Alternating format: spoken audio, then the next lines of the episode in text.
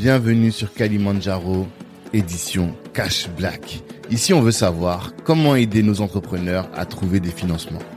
On pense qu'on peut le faire en leur présentant des acteurs de cet écosystème et en leur indiquant à quelle porte frapper. C'est ce que vous apporte ce podcast. Un lundi par mois, on vous présente des acteurs du secteur et on leur demande concrètement quels critères notre boîte doivent remplir pour être finançable. Alors si le sujet vous intéresse, prenez le quoi noter. C'est parti.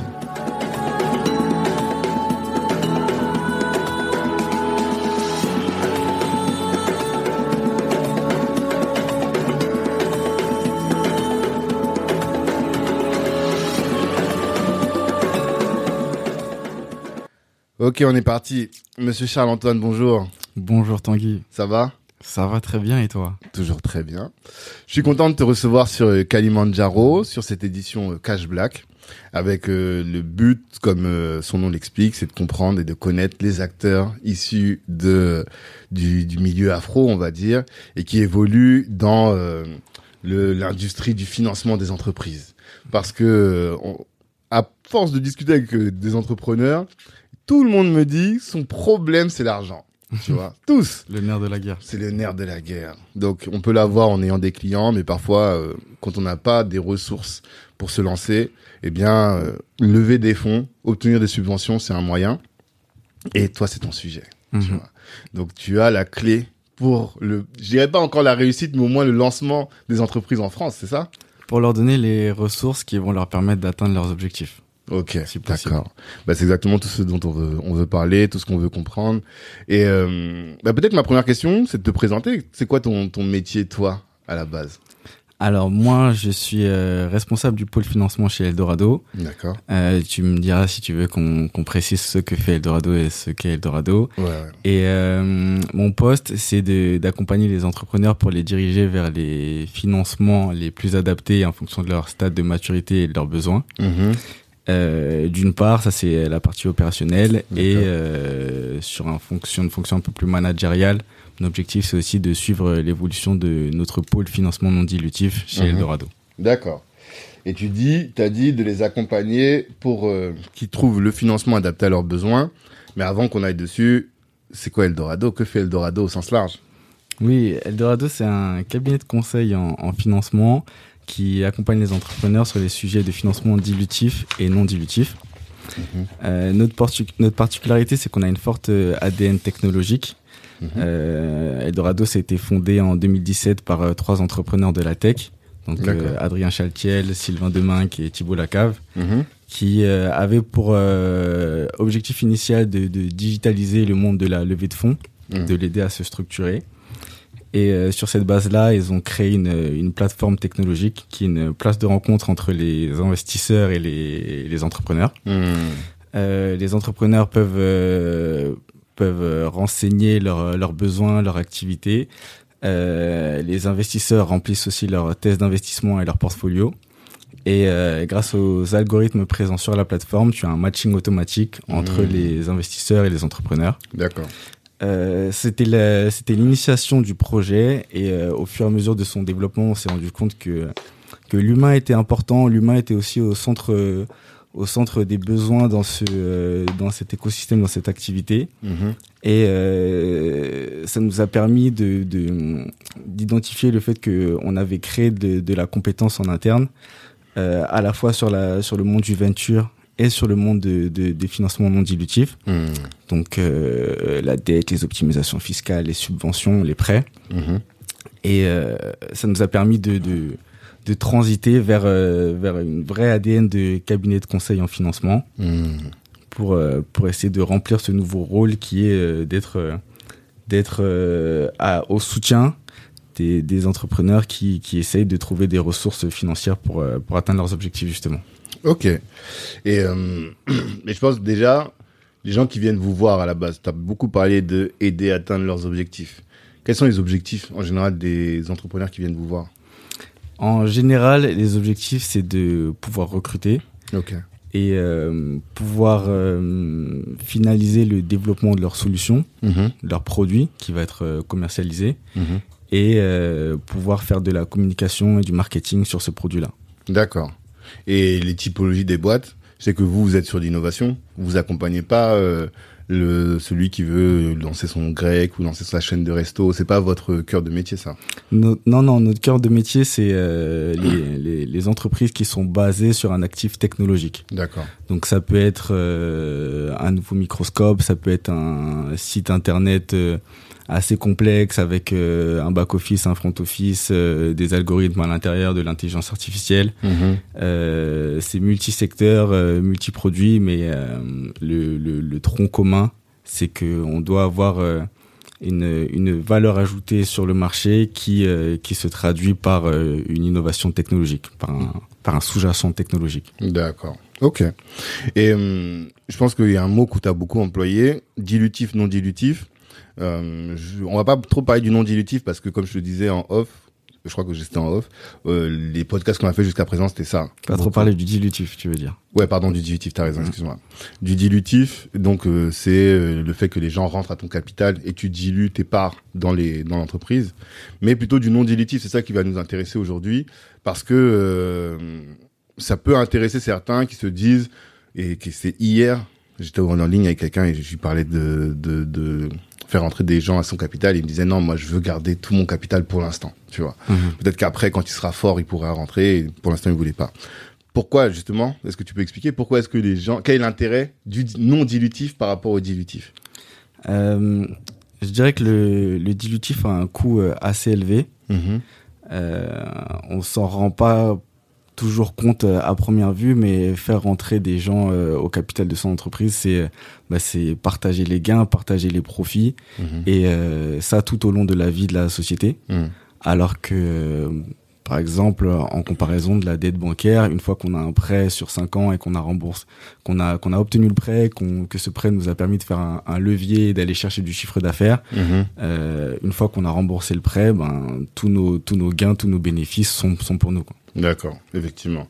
Mais ça suppose, il y a une crainte quand même de se dire est-ce que je vais pouvoir rembourser sur les, le temps du, crédit, alors que si quelqu'un investit, bah, si ça foire, il prend le risque avec toi. C'est ça peut-être la différence. Exactement. Et euh, il y a dans, dans tout ce monde de financement non dilutif, il y a certains dispositifs qui demandent une garantie personnelle. Mhm.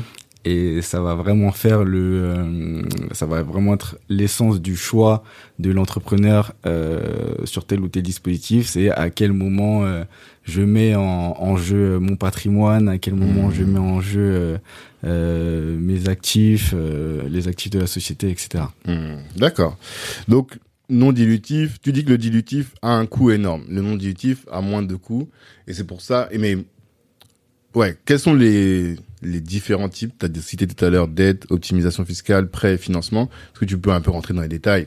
Tu vois, la dette, là, on parle vraiment de la banque, c'est ça? Mhm. Et est-ce que tu peux expliquer les différents types et les avantages des uns et des autres, quoi? Ouais, bien sûr. Euh, le, le, le, un dispositif phare, celui que vraiment tout le monde recherche et, euh, et qui est qui, qui est vraiment qui est vraiment pertinent dans les premières phases de de début de vie d'une euh, d'une société, c'est la subvention. Mhm. La subvention, c'est vraiment de l'argent qu'on te donne, qu'on donne à l'entreprise, euh, qui est toujours soumis à conditions. Mhm. Donc, euh, soit sous une, soit à condition de réaliser une, une, une certaine activité, une certaine action, ou de réaliser certaines dépenses. Mhm. Mais une fois qu'on se conforme à ces conditions-là, l'argent est considéré comme acquis et euh, il, ne, il ne doit jamais être remboursé. D'accord. Ça, c'est la subvention. Ensuite, on a euh, souvent l'avance remboursable Mhm. qui est comme un, un prêt à taux zéro euh, versé en deux fois. Et euh, l'idée de ce, de ce dispositif-là, c'est que on verse une somme d'argent et si tout se déroule bien dans le dans la continuité du projet, ben, cet argent, on finit par le rembourser. Mhm. Et euh, si jamais euh, il y a un couac, la société crache, le projet doit changer de soit, soit changer d'orientation, euh, cet, argent peut se transformer en subvention. Hmm. Donc ça c'est la deuxième étape. La troisième étape c'est le c'est le prêt. Le Mhm. prêt il y a du c'est du c'est du prêt comme on, comme on connaît comme le, le prêt à la consommation, le prêt Ouais. prêt immobilier. Donc c'est un prêt avec un taux d'intérêt parfois un différé de remboursement. Mhm. Euh, c'est prêt classique. Et euh, j'ai parlé aussi des optimisations fiscales. Et dans les optimisations fiscales, euh, souvent dans le milieu de la tech et de l'innovation, on a le statut jeune entreprise innovante mhm. qui permet des exonérations de cotisations patronales et des exonérations d'impôts sur la société. D'accord. Avec euh, différentes conditions, bien sûr.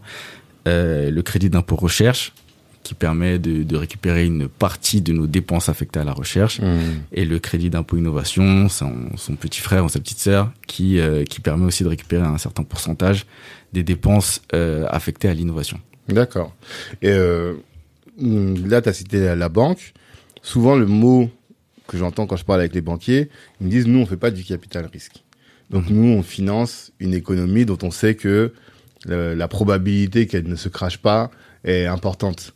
Euh, quand on, pour moi, c'est antinomique un peu avec le monde de la startup, en tout cas avec le monde de l'innovation, où la probabilité que la boîte se plante est quand même très importante. Est-ce que tu arrives souvent à trouver des financements bancaires pour euh, ce type de solution? Pour ce type de solution, le, le financeur qui est quasiment le one-stop shop aujourd'hui dans l'écosystème, hmm. c'est la BPI France. Ok. Euh, BPI France, c'est euh, la banque publique d'investissement et euh, ils ont une branche, euh, une branche financement avec un volet innovation.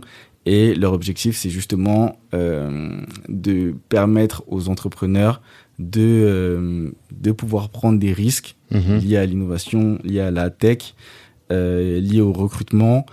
Et, et c'est ces interlocuteurs-là qui sont dédiés plutôt à, à, à des projets tech innovants. Hmm. Les banquiers, c'est les banques classiques, c'est les banques commerciales. Euh, ils ont une, la version risque la plus forte dans les différents types de financeurs. Hmm.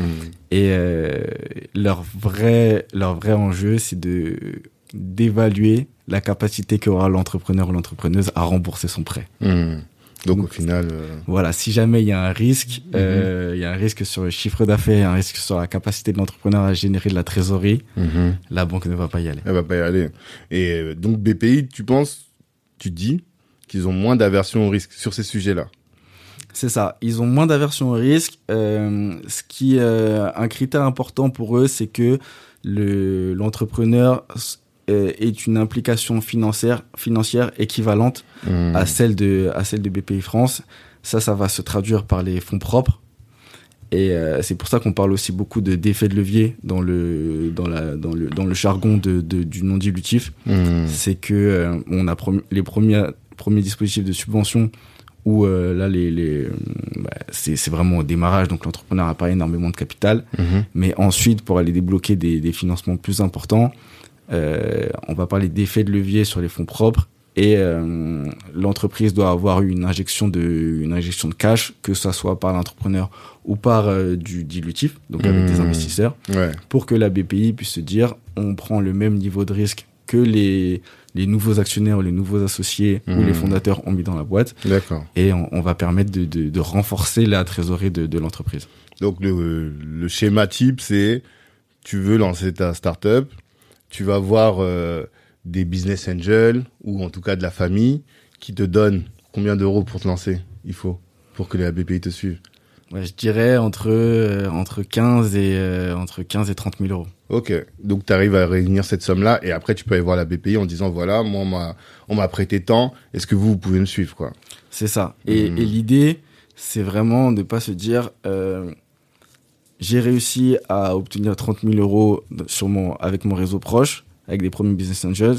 La BPI va me fournir 30 000 euros, ça va me faire 60 000 euros. Mhm. Et avec 60 000 euros, je vais voir ce qui se passe. Mhm. L'objectif, c'est vraiment d'avoir un plan à long terme sur euh, 24, 36, 36 mois, 5 ans, mhm. et se dire, avec cet argent-là, je vais arriver à passer tel jalon et à ce, à, ce jalon-là, est-ce que mon activité va, va, va être autosuffisante mhm. et je vais pouvoir euh, continuer à me développer Ou mhm. est-ce que à partir de ce niveau-là, j'aurais besoin d'une nouvelle injection de cash, d'une nouvelle levée de fonds mhm. pour pouvoir euh, poursuivre mon développement Et ça, ça doit s'anticiper dès, le, dès, dès les premiers pas en fait. Avec le business plan Avec le business plan. D'accord. C'est pas un autre document, parce qu'à la dernière fois, on nous a parlé d'un plan stratégique. C'est pas ce type de document. Là, on est vraiment sur un business plan financier qui permet d'avoir euh, tes différentes étapes de développement, quoi. C'est ça. Il y a, il y a plusieurs feuilles de route. Il y a la feuille de route euh, tech Mhm. avec les différents développements qu'on va qu'on va mettre en place. Mhm. Il y a la feuille de route commerciale Mhm. avec le, le go-to-market euh, et les, les différents les différents canaux d'acquisition, les différents schémas d'expansion. Mhm. Et il y a la feuille de route financière, donc le plan de financement Mhm. et euh, se dire euh, de quelles euh, ressources j'ai besoin pour pour combler de quels ouais quels, quels sont mes besoins quels sont mes besoins quelles sont mes ressources tout simplement. Mhm. Et BPI, il me semble qu'il y a aussi des conditions liées à ton ancienneté. Si tu as trop d'années d'ancienneté, ils peuvent pas te financer. Euh, bah, la, la première subvention la, la plus connue c'est la c'est la bourse French Tech et euh, pour cette bourse French Tech effectivement il faut avoir moins d'un an d'existence Mhm.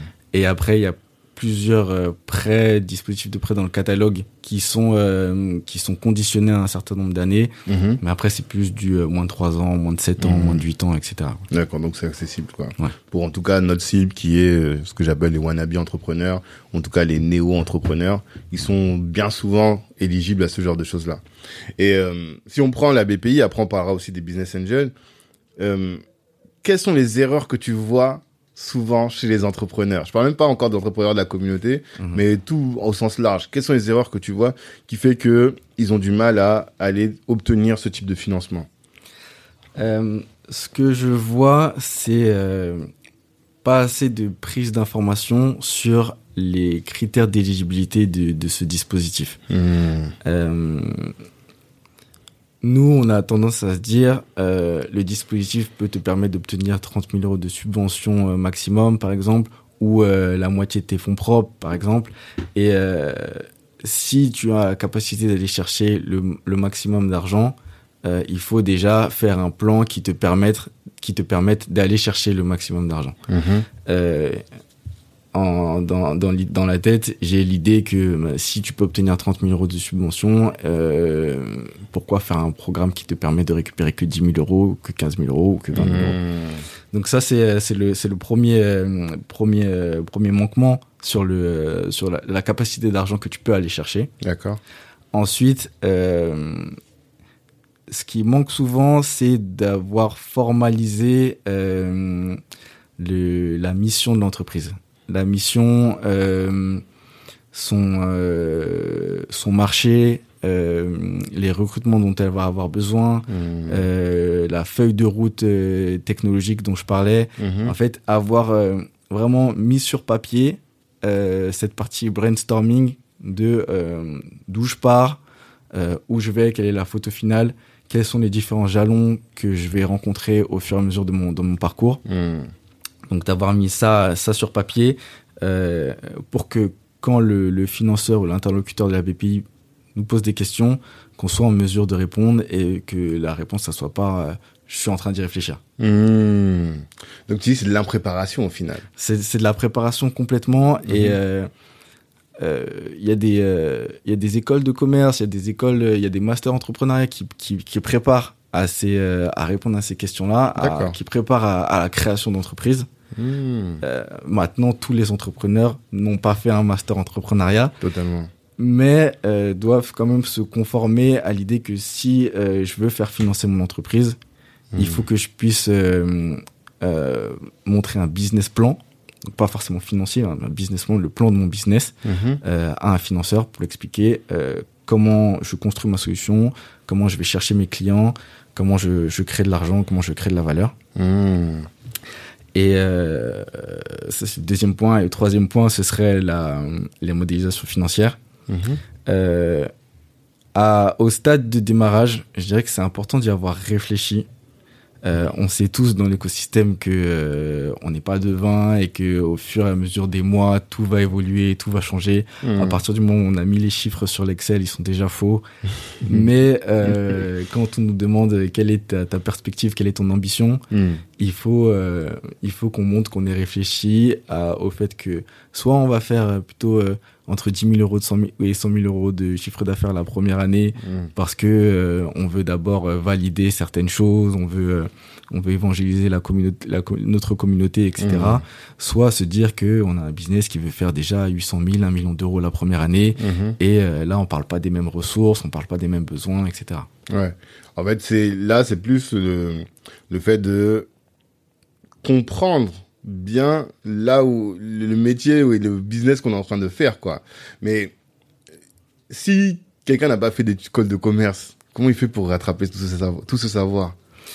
Euh, alors moi j'ai pas fait d'école de commerce. Exactement. Voilà, j'ai fait une école d'ingénieur et euh, donc j'ai un diplôme d'ingénieur mécanique matériaux Mhm. et euh, je pense que c'est c'est Mamadou dans ton podcast qui, qui disait Ouais. ça que qu'on a la chance d'avoir énormément de contenu accessible sur internet. Mm, mm, Euh, moi j'ai euh, j'ai chaque année j'achète le guide de l'entrepreneuriat de Madines mm. Ok. euh, qui fait justement, qui donne accès à, à pas mal de ressources en fonction des, des besoins des entrepreneurs, que ce soit RH, que ce soit au niveau des, des outils tech, du CRM, euh, des newsletters à consulter, ok. Euh, des partenaires dans l'écosystème à consulter aussi. Ok. Et euh, c'est comme ça que euh, ben, on doit rattraper son, euh, Son retard. son retard euh, au niveau de la culture entrepreneuriale. Quoi. Si on si n'a pas eu dans jamais, on m'a jamais cité cette ressource-là. hein. Moi, je suis toujours Harvard Business Review et tout, mais je trouve que c'est plus euh, leadership, management, c'est plus ces sujets-là. C'est pas très opérationnel sur la construction du business. Donc toi, tu parles de ce guide de l'entrepreneuriat qui sort à quelle période? Euh, je pourrais pas te dire. Je Toi, tu l'achètes que... à quelle période Comme c'est une fois par an. Ouais, je sais que à chaque fois que, en fait, ils, ils font souvent des événements de, de remise des, euh, des livres pour les early adopters. Ok. Et euh, je peux te dire qu'à chaque fois que j'y vais, il fait un peu froid. Donc ça doit être euh, fin d'année. Ouais, plus fin d'année, quoi. Ouais, plus fin d'année. Ok, bah on ira, on ira se renseigner pour savoir ça. Et bah alors, de ce point de vue, quel est le rôle d'Eldorado là-dessus? J'imagine que vous, vous êtes calibré pour euh, former aussi les entrepreneurs?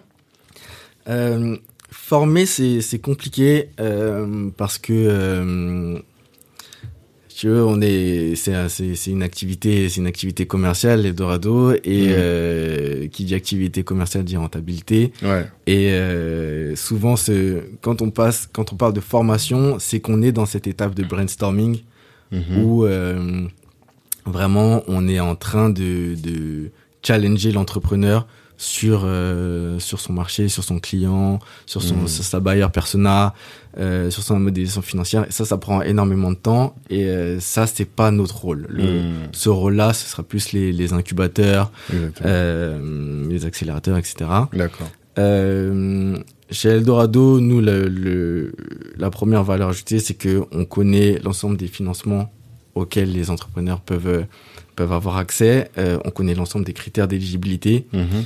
et on connaît aussi les, les financeurs parce qu'on échange euh, régulièrement avec eux et on a plus accès à l'informel.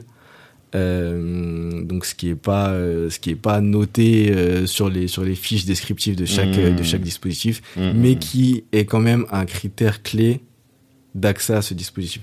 Mhm. Donc ça, ça, c'est pas de la formation, mais c'est de l'information. Ok. Et ça, c'est c'est vraiment un de nos rôles. Donc c'est un entrepreneur qui me dit, euh, qui vient me voir en me disant, euh, euh, là j'ai vu qu'il y avait euh, telle subvention qui était accessible ou tel euh, dispositif, mais je sais pas comment ça fonctionne. Euh, Est-ce que tu, tu peux m'en dire plus? Et donc là, on déroule les différents critères d'éligibilité ensemble. Mhm. Et euh, sur cette base-là, soit l'entrepreneur euh, va tenter sa chance de lui-même, soit euh, souhaite être accompagné. Mhm. Et quand il choisit d'être accompagné parce que il a besoin de se concentrer sur d'autres activités, par exemple, Mhm. sur son produit, sur le commercial, ou parce qu'il a une vraie lacune, parfois aussi sur que ce soit de la, de la rédaction, de la rédaction ou de la modélisation financière Mhm. là euh, ou euh, une vision d'ensemble sur son projet de financement euh, là on peut intervenir et ça va être à mi-chemin entre l'ajustement de la documentation qui est déjà qui est déjà qui est déjà présente Ouais. l'extraction d'informations pertinentes pour maximiser les chances d'obtention de, de, de- du dispositif visé. Et de la et aussi de la création où euh, on se dit bah, si jamais il y a euh, quelque chose qui manque dans ton dans ton dossier de financement Mhm. avec l'expérience qu'on a accumulée au fil des années on peut te dire que sur sur ton business voilà ce que les les financeurs ont l'habitude de, de financer Mhm. ce qu'ils ont l'habitude de voir. Voilà ce que les euh, ce que les sociétés qui ont des business si- similaires euh, présentent comme euh, comme KPI par exemple Mhm. ou comme euh, ou comme piste. Et sur cette base-là, euh, tu nous dis si euh, si ça te correspond, si ça te correspond pas, si ça fait évoluer ton ta position. Mhm. Et euh, l'idée c'est que avec quelques itérations successives, on Mhm. arrive à un dossier costaud, solide, qui nous donne le maximum de chances de, de performer. Et donc, du coup, et ça rejoint un peu la discussion qu'on a eue la dernière fois au, té- au téléphone. Je te posais la question sur un dispositif PMUp, je sais pas si tu te souviens. Et tu m'as donné effectivement des infos que j'aurais jamais, que j'avais jamais sur les, sur les, la documentation que j'ai pu lire, la documentation que j'ai pu lire. Mhm. Et je me suis dit, mais où est-ce qu'il a eu cette information-là, tu vois? Et donc, si je, je comprends ce que tu viens de dire, c'est que ces informations, tu les tires de la relation que tu as avec les financeurs en général. Donc d'assister par exemple à des conférences ou à des euh, à des networking sur le sujet et le financeur va te dire des choses qu'il va pas dire sur un podcast ou qu'il va pas dire euh, de manière publique dans la documentation, c'est ça? C'est ça complètement. Il y a ce, il y a ce volet-là, donc euh, participer à des petits déjeuners, participer, participer à des webinaires, des choses comme ça où les financeurs expliquent les, euh, les tenants et les aboutissants de leur, euh, de leur dispositif. Mais aussi et surtout, c'est le fait de, de, de, de déposer du volume. Euh, Par rapport à l'ensemble des, des, des cabinets qui, euh, qui se disent pouvoir accompagner sur tel tel dispositif, Mhm. si t'en fais un par an ou deux par an, euh, t'auras pas énormément de retour d'expérience sur ce dispositif.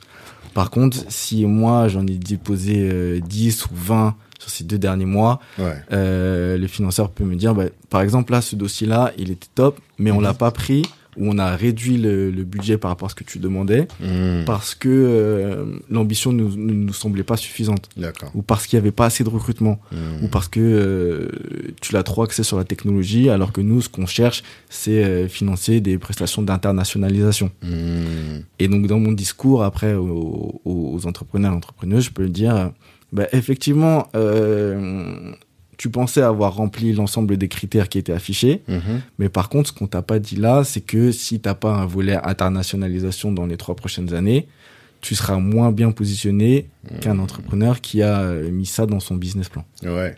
Mais est-ce que les boîtes justifient? Bien souvent, ils justifient pas. Enfin, je parle pas des boîtes, pardon, des financeurs, les acteurs du financement. Est-ce qu'ils justifient? Bien souvent, ils disent non, et c'est tout. Comment est-ce que vous vous faites pour avoir ce petit, euh, ce petit retour que nous, on a juste des non ou des non-réponses ouais, euh, c'est, c'est, je t'avoue que c'est compliqué. Euh, souvent aussi parce que les financeurs sont en position de force Ouais. et, euh, et qui ont l'argent, ils ont les dossiers qui arrivent, qui viennent à eux. Mhm. Et, et euh, c'est aussi euh, pas facile d'être euh, d'être euh, face à un entrepreneur à qui on, euh, on vient de rejeter le dossier, Ouais. de discuter avec lui du pourquoi et, et du Mhm. comment. Souvent aussi parce qu'il y a une hiérarchie.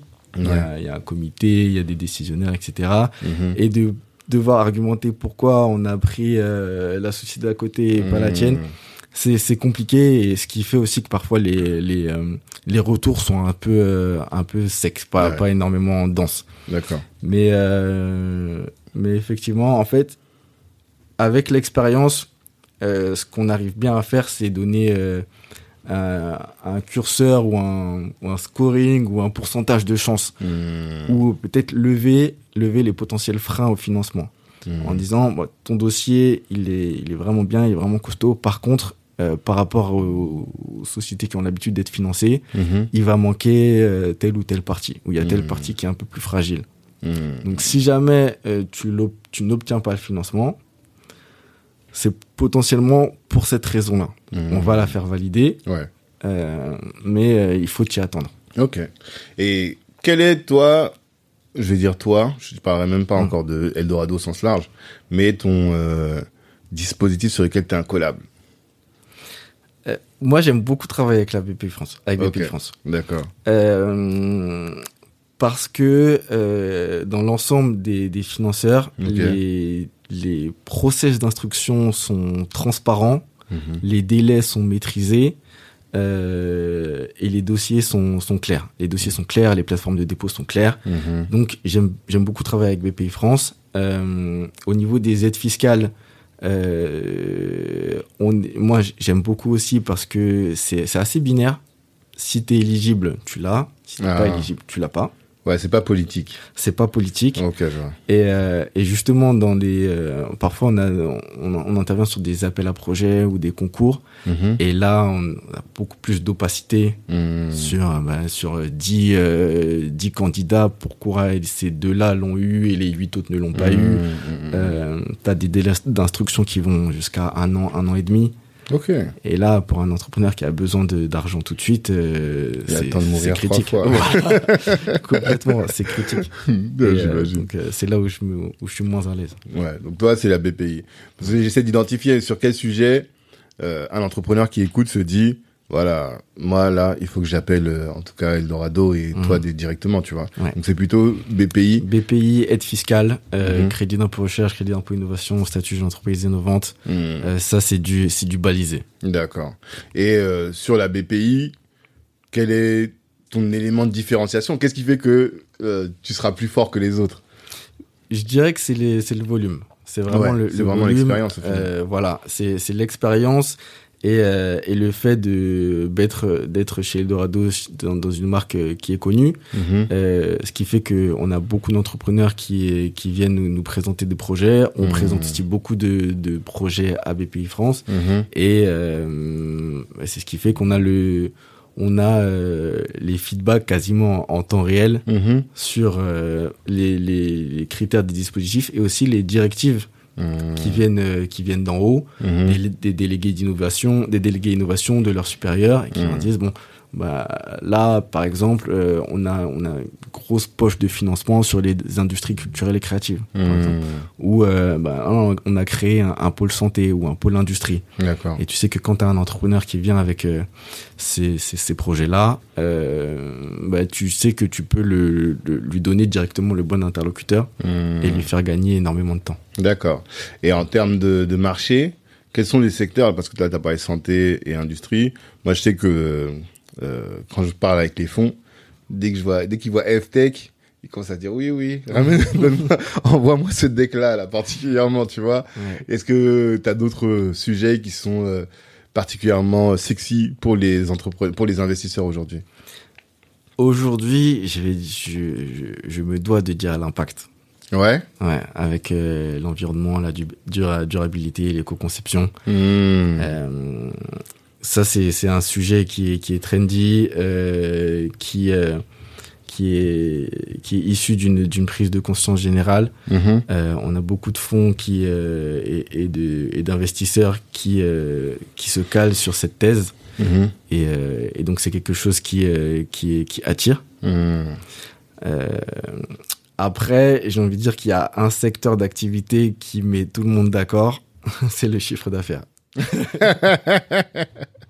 Quand tu dis chiffre d'affaires, tu parles de marché ou bah, chiffre d'affaires potentiel à cause d'un marché énorme ou le chiffre d'affaires que toi tu peux faire compte tenu parce que c'est de la prospection bien souvent Euh, ou c'est l'attraction tu veux dire plutôt. c'est c'est de l'attraction et en fait, euh, tout, tout tourne autour du mot exécution.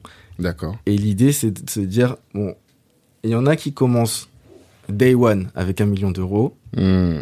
il y en a qui commencent day one avec 10 000 euros, et, euh, mais euh, tout le monde va répondre à la même question, c'est avec les ressources que tu avais au départ, Mhm. jusqu'à où tu as pu aller. Hmm. Euh, quelle version de ton produit tu as pu euh, concrétiser? Mhm. euh, quel client tu as pu euh, tu as pu adopter? Est-ce que est-ce que tu as déjà des clients payants? Mhm. est-ce que tu as déjà une communauté? Est-ce que euh, sur les réseaux sociaux tu es déjà à 3 millions de vues 5 millions de vues euh, 10 millions de gens qui te suivent etc et euh, quelle est ton quelle est ta tendance de croissance? Mhm. est-ce que euh, bah, tu faisais 1000 euros le mois dernier, tu fais 3000 euros de revenus mensuels ce, ce mois-ci et après tu attends à ce que tu t'attends à ce que ça augmente au fur et à mesure, au fur et à mesure? Pareil pour la communauté. Peut-être qu'elle n'est pas encore monétisée, Mais si on voit qu'elle grossit de, de plus 100%, plus 150% chaque mois, Mmh. euh, tu as montré que effectivement ton produit plaît, Mhm. qu'il y a des gens qui sont prêts à payer pour l'avoir. Et donc, euh, tu as déjà vraiment dérisqué le fait qu'on puisse te suivre sur ton projet. D'accord. Et la BPI, elle est sensible aussi à ces, ces éléments-là. Elle est clairement sensible et c'est ça qui va différencier le fait que euh, euh, y ait un tel qui a réussi à faire un effet de levier de 800 000 euros sur sa levée de fonds et Mhm. l'autre qui a eu que 400 000 euros. Mmh. On parle déjà de grosses sommes, Ouais. mais euh, mais c'est aussi euh, le pouvoir de conviction euh, de l'entrepreneur et aussi de, de ses KPI. Mmh. D'accord. Ça me fait penser qu'on n'a pas encore évoqué les dispositifs de prêt d'honneur. Ouais. Euh, qui, euh, tu vois, on, on se disait, euh, il y en a certains qui commencent avec un million, d'autres qui commencent par 10 000. Totalement. Euh, les prêts d'honneur, euh, c'est vraiment la, une marche à ne pas rater euh, parce que ça vient vraiment au tout début de la création d'entreprise. D'accord. C'est des, c'est des prêts sur la personne euh, physique de l'entrepreneur, pas sur Mhm. la personne morale, Mhm. et euh, avec une garantie personnelle très faible Mmh. et un différé de remboursement d'un an. Ok. D'accord. Et donc l'idée c'est que euh, en fonction justement de, des premiers euh, de tes premiers KPI, de tes Mhm. premières preuves de traction, tes preuves d'exécution, euh, tu puisses aller chercher un montant entre 1000 et euh, 50 000 euros. Mhm. Il y en a même qui il y a certains de certains réseaux de réseaux de d'honneur qui vont jusqu'à 75 000 euros. Mmh. Et cet argent là, tu pourras le placer dans les fonds propres de ta société Pour ensuite aller pour ensuite faire effet de levier euh, chez BPI. Et ça, sur le site de- d'Eldorado, on a ces informations Ou bien faut s'inscrire avant? Comment ça fonctionne? Sur le site d'Eldorado, on a ces informations. On a une version euh, freemium de la plateforme où on a un matchmaking entre euh, les financements non dilutifs Mmh. et euh, l'activité de l'entrepreneur D'accord. et les, les investisseurs dont la thèse d'investissement correspond aux besoins de l'entrepreneur. Mmh. Et ça, c'est gratuit sur la plateforme. D'accord. Et euh, ce qui, pour passer à la version premium, l'idée de la version premium, c'est de coupler euh, l'accompagnement euh, par un analyste Mmh. avec euh, le bonus de l'outil plateforme. D'accord. Parce que au niveau de des réseaux des prêts d'honneur, il y a aussi des différences en fonction du euh, de la thèse. En fait, les gens qui, accordent des prêts d'honneur, bien souvent, dans ma connaissance, c'est des anciens entrepreneurs qui créent euh, des dispositifs et euh, eux, ils financent en fonction aussi de thèses d'investissement aussi. En fait, les, euh, les prêts d'honneur, c'est un peu plus institutionnalisé que des groupes de business angels, par exemple. Ok. C'est euh, parce qu'il y a des, des contre-garanties de l'État, de BPI, etc. Mmh. Euh, J'en ai trois gros en tête qui sont Réseau Entreprendre, Voilà, moi, je. France, et Wilco. Ok. Et, Ah, euh, Wilco, je connaissais pas. ouais. Ok. Wilco aussi euh, propose des prêts d'honneur et euh, la différenciation de chaque de chacun de ces réseaux, c'est de d'avoir eux un réseau d'entrepreneurs euh, qui est capable de de- de- d'accompagner aussi euh, les entreprises qui viennent les voir hors du simple financier Mmh. et donc de leur donner des conseils sur euh, les outils de gestion, sur leur business, si c'est de la logistique, leur donner des, des astuces, des, des, des logiciels à, à, à, à solliciter au départ. Mhm. Et euh, donc chacun a en fait ses, ses- ses- ses critères d'éligibilité Mhm. quand même euh, sur la durée de la durée de d'ancienneté de la société, euh, sur le nombre de recrutements qui est attendu parce que Mhm. leur objectif c'est aussi de promouvoir le recrutement Totalement. et euh, aussi sur le bah, sur le co-investissement Mmh. de l'entrepreneur. D'accord. Donc l'idée, si je me, je suis aujourd'hui, j'ai l'idée de créer une boîte. Imaginons que je vais prendre euh, une boîte avec un thème un peu sexy sur la F, sur la santé, que je veux créer euh, une boîte qui veut détecter euh, les risques de, je sais pas quelle maladie, le diabète ou, ou une maladie cardiaque. Je suis dans ma chambre, je me dis bon, comment je fais? Première chose, faut que j'essaie de réfléchir, mes frères, enfin dans mon entourage, qui peut me prêter un peu, c'est ça. Et si Moi je dirais euh, qui est à l'expert métier qui te permettra de craquer quelque chose que les autres n'ont pas encore craqué.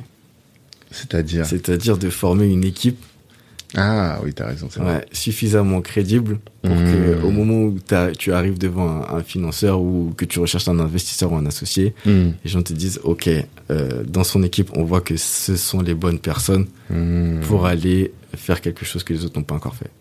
Ok. Oui. Parce que, effectivement, je pense que moi, je pense trop PME. Alors que toi, tout de suite, là, t'as posé le truc innovation, quoi.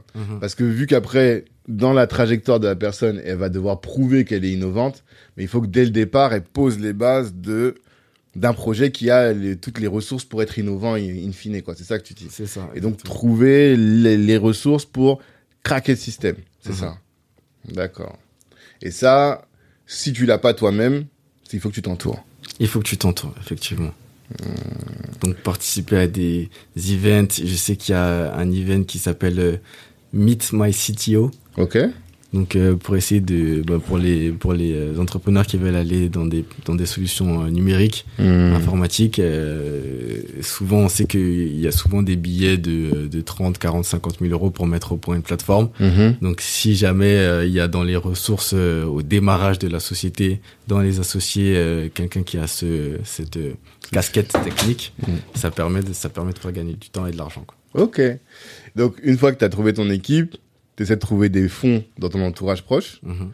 Et une fois que tu as trouvé des fonds dans ton entourage proche, mais là, tu vas aller voir les réseaux type euh, les prêts d'honneur. Ouais. Et tout ça, ça va te permettre d'avoir ton ta trésor propre, en tout cas, pour ensuite faire les effets de levier que tu as évoqués en allant chercher la BPI. C'est ça. D'accord. Et après, une fois que tu as fait la BPI, qu'est-ce que tu fais? Une fois que tu as fait la BPI, euh, si tu es dans un dans une thématique assez spécifique, euh, le diabète par exemple ou euh, le, toutes les maladies cardiaques, etc. Il faut euh, veiller à ce qu'il euh, à, à ne pas rater des initiatives de, de l'État ou de l'Europe Ok. Pour euh, aider à financer l'innovation, la recherche ou les initiatives dans ta thématique. Hmm. Et euh, ça, ça va être euh, ça va être des subventions souvent Mhm. et qui permettent d'aider certains entrepreneurs à aller plus loin dans leur dans leur dans leur recherche et de et de prendre plus de risques que ce qu'ils Mhm. n'auraient pris si c'était basé uniquement sur sur sur l'argent friends and family. Ok, d'accord.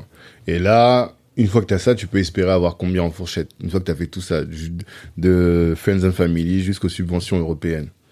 Euh, je pense que viser entre euh, ça peut monter jusqu'à du 400 000 euros. Ok, c'est pas mal. du 400 000 euros. Et en fait, ce qu'on se dit, c'est que plus il y a de l'intensité euh, technologique Mhm. en termes de, de recherche et de développement, plus euh, il va avoir nécessité de, de craquer un, un verrou technico-scientifique. Mhm. Et donc, plus ça va demander euh, du temps. Mhm. Du temps qui dit du temps dit de l'argent, donc Mhm. l'intensité capitalistique. Et euh, les initiatives de, de l'État sont, sont là pour, euh, pour aider justement ces projets-là à aller jusqu'au bout, à aller obtenir des premiers résultats, voire un produit commercialisable. D'accord. Et c'est après, une fois que tu as eu tous ces produits, toutes ces évolutions-là, que tu peux passer à du dilutif? C'est la dernière étape du non dilutif, il me semble, non? Voilà. Après, pour accélérer, effectivement, euh, c'est soit tu choisis d'avoir une croissance organique, donc avec Mhm. ton chiffre d'affaires, générer de la trésor avec tes clients, Mhm. soit euh, tu as besoin d'aller plus vite, Ouais. d'aller plus vite, euh, d'aller chercher plus de plus de clients, d'aller chercher plus de parts de marché. Mhm. Et dans ce cas-là, effectivement, ouvrir son ouvrir son capital. Pour euh, permettre à des investisseurs de nous donner euh, des ressources complémentaires. D'accord. Et euh, toi, comment tu passes, tu l'as dit tout à l'heure, d'ingénieur à ce milieu-là? Tu te plaisais pas dans dans ton, dans ton métier? Je pense que j'étais fait à l'origine pour ce milieu-là. Ah, d'accord. Et euh, mais mes parents ne, ne, ne, ne venaient pas de ce milieu-là. D'accord. Mon père était euh, directeur financier d'une clinique de chirurgie esthétique, Ouais, rien à donc voir. dans la finance quand même. Finance quand même, effectivement. Et euh, ma mère était directrice de crèche. Hmm. Et, euh, et j'ai dit à mon père que je savais pas vraiment vers quoi aller. J'avais vraiment envie d'avoir une vision d'ensemble, une vision gestion de projet, Mhm. que, que, que sur une partie technique, sur une partie financière, vraiment pouvoir euh, voir des projets dans leurs ensembles, D'accord. dans leur ensemble. Et euh, ce qui m'a dit, c'est que si je savais pas quoi faire, il fallait que j'aille vers des filières scientifiques. Ok. D'habitude, on dit que si tu sais pas ce que tu vas faire, tu fais du droit. Mais... en tout cas, nous, c'est ce qu'on nous avait dit. Mais toi, non, t'as dit autre chose. Voilà. Parce que il dit le droit mène à tout. Mais en fait, l'ingénierie aussi mène à beaucoup de choses. Ce que, j'ai compris, et ce que je quand je t'entends parler, quand je parle avec les ingénieurs en, en général, et je pense que le droit aussi apporte ça, mais d'une autre manière, c'est la structuration et la création de modèles. Mhm. Est-ce que c'est pas ça votre force? De, on te donne un sujet et tu sais comment le, le découper pour le comprendre. Et nous, notre force, c'est plutôt de comment le découper pour l'expliquer. Est-ce que ce serait pas ça Complètement. Votre force complètement. Et t'as mis le, le, doigt sur euh, sur un sur vraiment une un, un, une compétence clé qu'on Mhm. est censé euh, obtenir à la fin de, de nos études. Ok. Et euh, moi, il y a des clients qui me qui me disaient euh, mais vous n'êtes pas expert en euh, en cancérologie, vous n'êtes pas expert en, en, en chimie des molécules. Euh, comment comment vous allez pouvoir comprendre nos notre projet Mhm. Et moi, ce que je leur réponds, c'est que euh, d'une part, c'est du français, c'est vrai.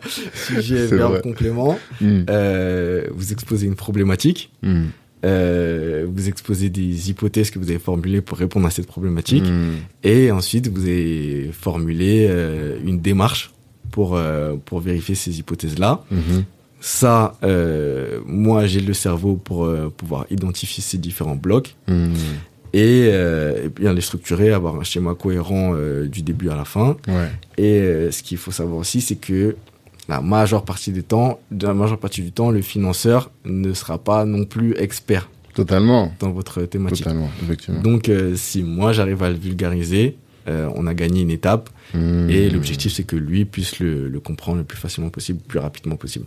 D'accord. Et euh, mais avant ça, tu as fait du conseil? Et J'ai fait, euh, j'ai fait de, de l'ingénierie mécanique chez Safran. ouais, donc rien à voir. Rien à voir. D'accord. Voilà. Et euh, bah, pendant un an seulement, alors on va percevoir que c'était pas, c'était pas. Ah ouais, c'était très court au final. Voilà. Bah, je suis tombé dans le cliché de travailler sur la résistance de la vis 38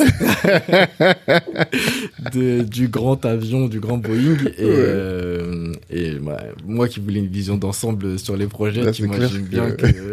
Tu prends le truc par le petit bout du petit bout du petit bout, quoi. Voilà. Mm. Et, euh, et donc, euh, à partir de là, euh, j'ai cherché quelque chose qui pourrait me rapprocher de la finance sans euh, perdre mon background euh, scientifique. Mm. Et le financement de l'innovation, c'était idéal pour ça. Mm. Donc, tu as commencé par le financement de l'innovation. C'est ça. Mais pas tout de suite chez Eldorado. Tu fait d'autres boîtes avant. Et qu'est-ce ouais. que tu faisais avant Euh, bah, j'ai fait toujours de, du, du financement non dilutif. Ok. Euh, j'ai fait des, j'ai commencé par un petit cabinet à Boulogne. Mhm. Euh, j'ai fait un très gros cabinet du euh, Big Five du, du financement du financement de l'innovation. Mm. Et bah, toutes ces années-là, c'était bah, échanger avec différentes typologies de personnes, échanger Mhm. avec différentes typologies d'entrepreneurs, Mhm. différentes typologies de projets Mhm. pour pouvoir aujourd'hui avoir euh, assez de seniorité pour me dire euh, alors je pense que euh, avec les éléments que tu me donnes et ta façon de travailler, la façon la plus rapide d'obtenir un dossier costaud pour aller chercher des financements, ce serait ce schéma-là. D'accord. D'accord. Et si on devait parler un peu de, de tes routines, toi, au quotidien, pour euh, te tenir à jour. Souvent, moi, c'est ce qui m'intéresse. Comment est-ce que tu fais pour être toujours à jour de tout? Alors là, tu as expliqué. Moi, j'ai noté plusieurs choses. J'ai noté le hum, guide de l'entrepreneuriat de Madines. Celui-là, Mhm. vraiment grosse découverte. Je vais l'acheter si je peux aujourd'hui. Euh, les assister à des cocktails, des petits déjeuners, des euh, webinaires en lien avec la, théma- la thématique. Mais euh, si on devait prendre une de tes journées type, quoi, quand tu arrives au bureau le matin, ou même si tu en télétravail, quand tu allumes ton ordi, c'est quoi tes petites rou- euh, routines qui te permettent d'être toujours à jour, d'être toujours connecté, de toujours comprendre euh, le milieu? Euh, moi, je dirais que je suis pas encore un- quelqu'un très branché newsletter. J'ai Ok. pas mes newsletters types qui me donnent de l'information comme des analystes VC par exemple. Euh, j'ai quelques informations qui fuitent euh, quand tu allumes les réseaux sociaux, quand tu allumes Forcément. Google, Ouais, pour ouais. savoir que euh, y a une nouvelle licorne en France, Hmm. etc. T'as Euh, pas des alertes, par exemple, sur Google? J'ai pas d'alerte. Euh, j'ai euh, quand même quelques newsletters. Euh, Justement, Madines qui fait une très bonne newsletter que je suis. Hmm. Et, euh, et finalement, euh, moi, le, le- le- ce qui me permet de rester le plus à jour, euh, finalement, c'est mes clients. Ok. Parce que bah, dans chaque dossier, on doit bah, défendre l'innovation. Hmm. Et qui dit défendre l'innovation, dit ou démontrer l'innovation, dit euh, poser un référentiel, Hmm. poser un benchmark en disant soit euh, aujourd'hui euh, sur telle problématique, voici les solutions existantes et voici comment je me démarche, je me démarque. Il démarre. ok. Et donc euh, bah, voilà comment tu fais aussi ta veille. Hmm. Donc euh, quelqu'un qui fait une food tech aujourd'hui, euh, moi je sais que j'ai euh, reçu 5 à 6 dossiers de food tech euh, ces derniers temps. Hmm. J'ai fait mes benchmarks. Je peux dire à cette personne, bah, moi je sais qu'il y a un tel, il y a Taster, il y a Clone euh, qui fait ça. Euh, comment toi tu te différencies? Ok. Ça, c'est ta connaissance du marché. C'est ça que ça, te permet de savoir.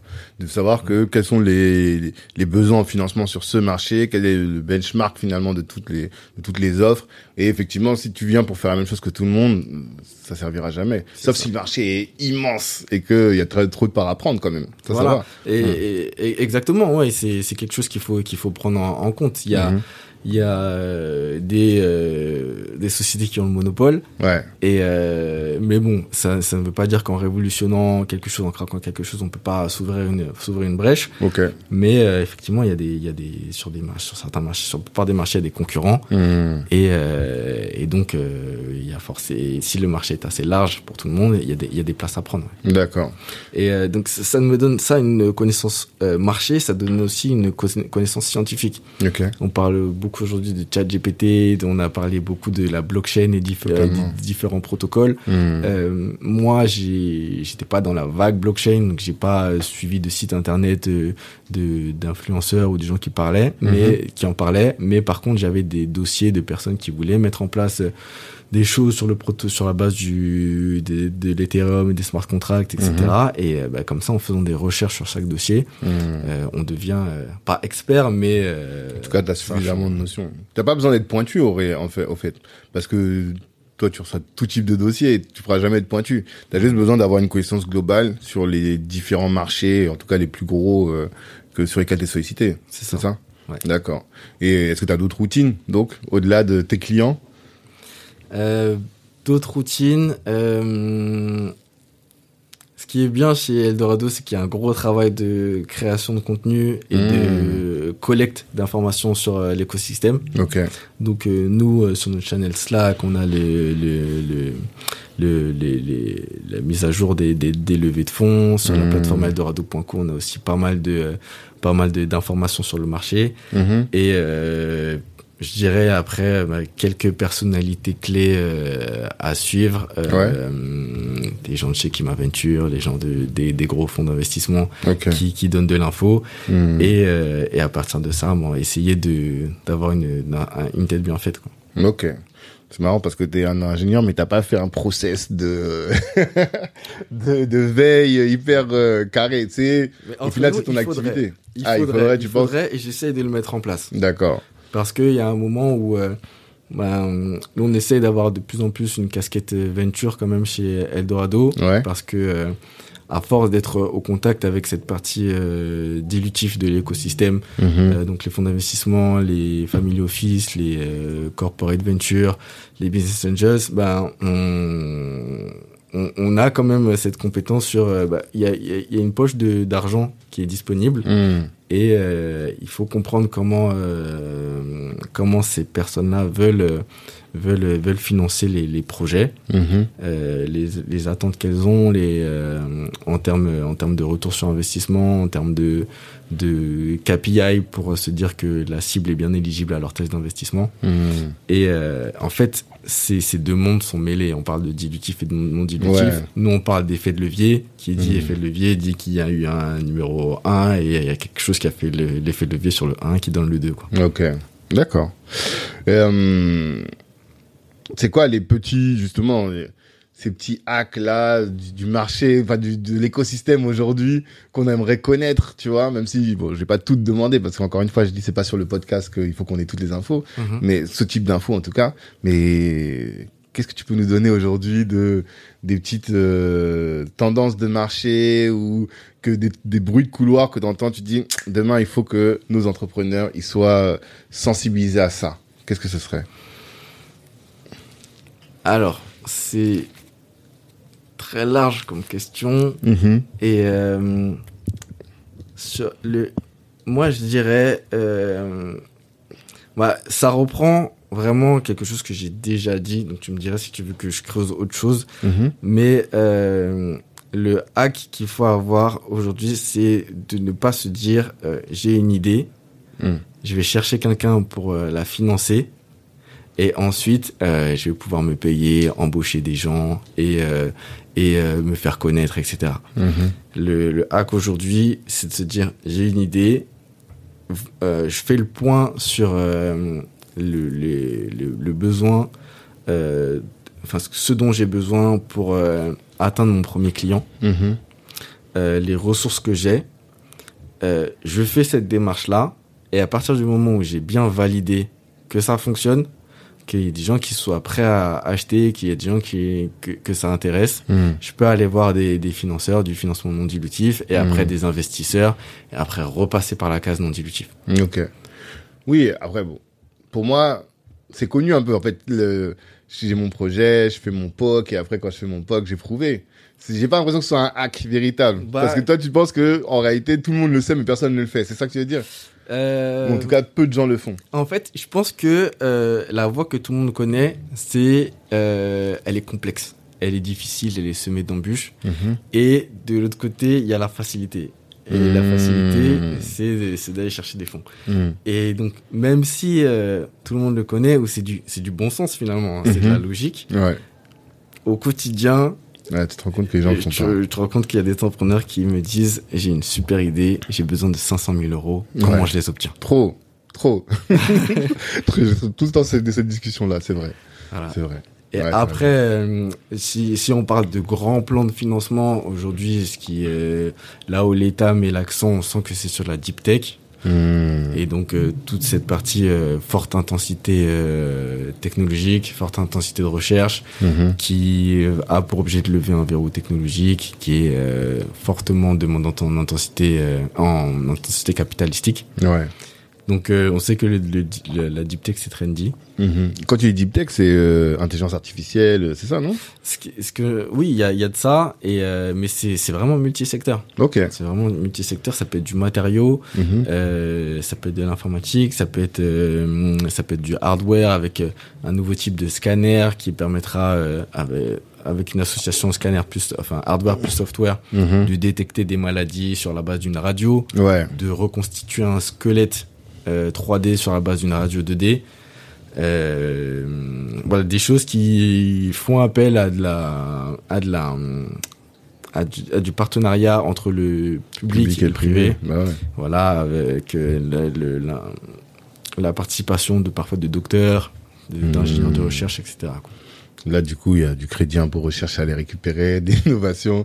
Mais la barrière à l'entrée, là, elle est énorme. elle est énorme Parce que c'est pas, il y a, y y peu d'élus, quoi. C'est assez rare que dans ta chambre, tu te lèves et tu te dises, tiens, je vais créer un exosquelette, euh, tu vois. clairement ouais c'est plutôt euh, tu es parti sur un travail de recherche Hmm. et tu as l'ambition de, de commercialiser quelque chose. Hmm. Euh, et après, là, dans l'écosystème, avec la tension qui, est, qui est actuelle, euh, du fait de la conjoncture sur les levées de fonds, on voit qu'il y en a de moins en moins. Hmm. Là, c'est vraiment, euh, on repart sur qu'est-ce que tu as réussi à prouver Hmm. et, et le chiffre d'affaires. Ouais, plus que jamais, là, il faut revenir aux fondamentaux. C'est ça. Parce que après le Covid, on disait qu'il y avait de l'argent à tout, à toute balle. Mais là, tu sens que c'est beaucoup plus restreint.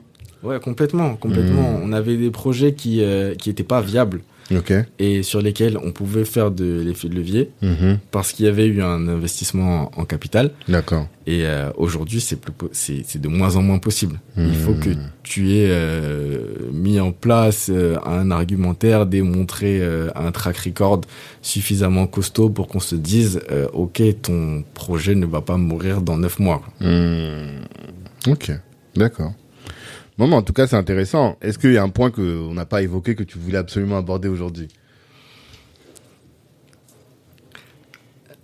Ce que je ce que je voulais aborder, c'est que euh, effectivement, on parle de, de, de financement non dilutif. Mhm. euh, globalement, mais euh, ce dont je me rends compte de plus en plus, c'est qu'il y a le financement non dilutif pour les boîtes non innovantes, Mhm. euh, PME, restauration, euh, euh, produits de beauté, des choses comme ça. Mhm. Et bien qu'il peut y avoir de l'innovation aussi dans ces choses-là. hein. Ouais. et que là, tu te rapproches plus de, de prêts d'honneur avec effet de levier bancaire. Ok. Euh, tu as du non dilutif affecté à l'innovation, Mhm. où euh, là, tu as, toute la série de dispositifs dont on a parlé, Mhm. et tu as le, le, le non dilutif associé à, associé à, à la recherche, à Mhm. Deep Tech, avec euh, là d'autres typologies de, de financement. Et euh, c'est important pour les entrepreneurs de se donner eux-mêmes une, une étiquette ou bien de, ou de bien savoir dans quelle case euh, ils entrent Mhm. et euh, pour pouvoir aller optimiser leur recherche de financement tout simplement. Ok, d'accord.